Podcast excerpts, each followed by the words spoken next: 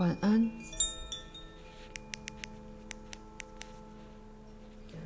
在你们的社会里，一般都认为，如果一个人想要具有生产价值、快乐或满足的话，就必须有一份正当的职业、一个家庭或其他亲密关系、良好的健康，以及一种归属感。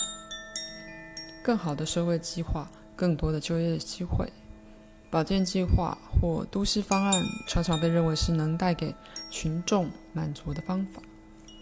鲜少有人谈到个人感觉其生命有目的及意义的天生需要。很少有人说到个人对戏剧的天生需要，那是一种内在的心灵戏剧，在其中，一个人可以感到比一个比自己更大的目的，而它又是其中的一部分。在人内心有一种需要。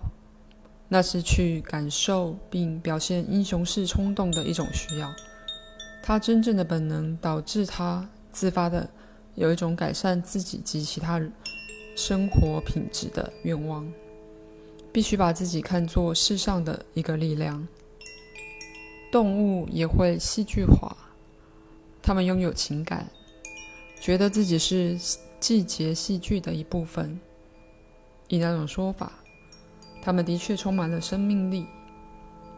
变化万千的大自然是如此丰富的为动物所触及，以致大自然之于动物，就等于文化结构与文明之于你们一样。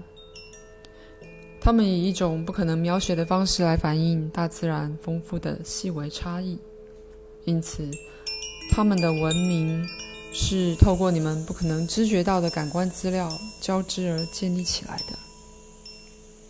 动物以一种你们无法办到的方式，知道它们的个别存在对实相本质有直接的冲击。那么，它们和自然是有个联盟的。一个人可以拥有财富与健康，享受令人满意的关系，甚至令人满足的工作，但却过着一种缺乏我所谓戏剧的空洞生活。除非你觉得生命本身有意义，否则每个人的人生必然好像是无意义的，而所有的爱与美只落得朽腐的下场。当你相信宇宙是意外形成的，当你认为自己是个意外造生的族类之一员时，那么个人的生命仿佛失去了意义。而事件就可能看起来很混乱了。被认为是源自上帝愤怒的灾难，至少还能在那个架构里被理了解。但你们很多人住在一个主观世界里，在其中，生活事件显得好像没有特别的理由，或者有时它的发生好像与你的愿望还正好相反。当人们觉得无力，人生好像被夺去了意义的时候，他们又能形成哪种事件呢？而在那些事件背后的机制又是什么呢？口述结束。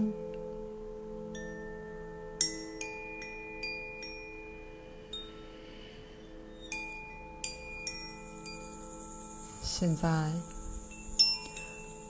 只有当人找不到借以生存下去的目标时，他才会为一种主义而死，而当世界看起来空无意义的时候，那么有些人就会透过他们死的方式来做某种声明。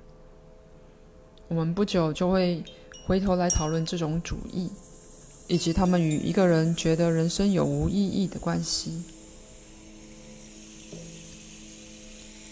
让我们暂且来考虑一个非常简单的行动。举例来说，你想走过这个房间去拿起一份报纸，那个目的是够简单而且直接的了。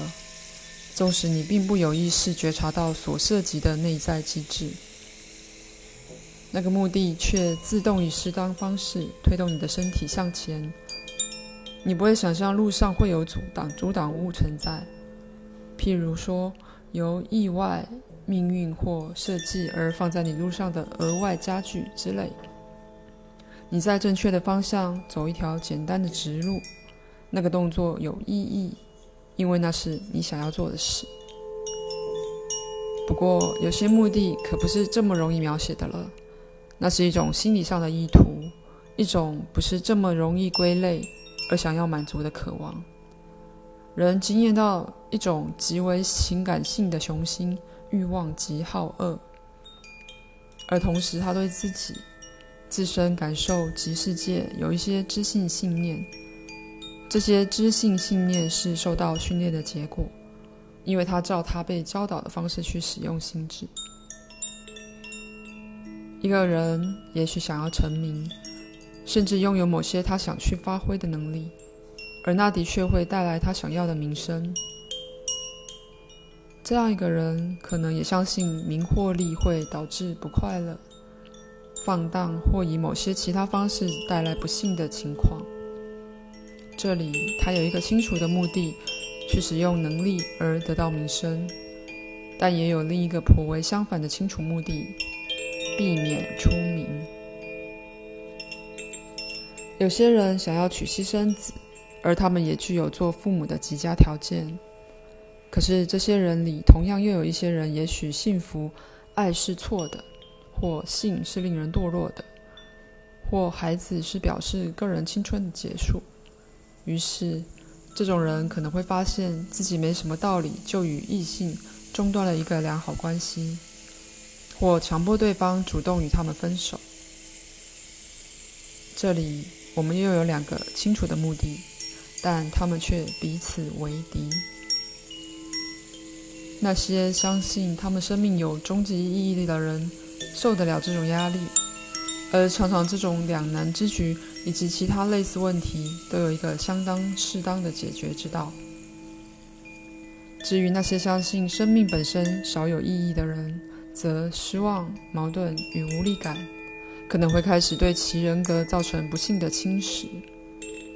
这种人一定会开始想象，在他们的路上有障阻碍物，就像任何一个。想走到屋子另一端桌子旁边的人，也可能想象食指的阻碍物突然被放在他与那桌子之间一样。当你只是想到达空间的一个目的地时，有地图以解释陆地与水道的性质。不过，当我们谈到目的地在心理上的角色时，却有更多的东西要考虑。再说一次，那将让你不会把另一个“再一次”、“可是”或任何其他东西划掉。当你要移动的时候，你的身体就会被动员起来，它对你的意图与目的反应。至于就心理来说，你有一个私人内在环境，心理上的意图即刻在心灵层面上动员你的能量。你有一个我将暂且称为的思想的身体，而在你的意图之下，立即要入行动的就是那个身体。当你想要到城中心时，纵使也许离它好几里远，但你知道那个目的存在。当你想要找一个对象时，纵使不知道他在时空中的何处，但你视为理所当然，有可能的对象存在。可是，你想要找对象的意图，送出了由愿望及意图所组成的意识素，像侦探一样，他们搜寻着世界，以一种与真正警探完全不同的方式去侦查。他们心里怀着你的特性去探查世界，寻找一个他的特性最适合你自己特性的人，而不论你的目的是什么。都涉及了在心灵层面的同样过程。你的感受、信念与意图之组织指挥你的焦点。你的物质实相是围绕着它而建立起来的。这过程具有完美无缺的自发性及秩序。举例来说，如果你相信世界充满了罪恶，那么你将从正常的感官资料中找出那些证实你信念的事实，但超过那个，在其他的层面，你也以这样一种方式组织你的精神世界，使得你吸引那些会证实你信念的事件。就像出生一样，死亡也是你的一部分。死亡的重要性随着个人而有所不同。有，以某种方式来说，在任何一生里，死亡是你做一个重要声明的最后机会。如果你觉得先前没有这样做的话，有些人的死亡是安静的句点。其他的人的死亡则是个惊叹号，以至于在后来，人们可以说，那个人的死几乎像是比生命本身的重要性还大。有的人年纪轻轻就死了，当他们还充满着生命丰盛的可能性，像被童年的荣光弄得半晕眩，而准备以得意洋洋的心情大踏上成年的门槛时，或者表面上看起来如此。许多这种年轻人情愿死在那种时候，当他们觉得成就的可能性是多样并且无穷的。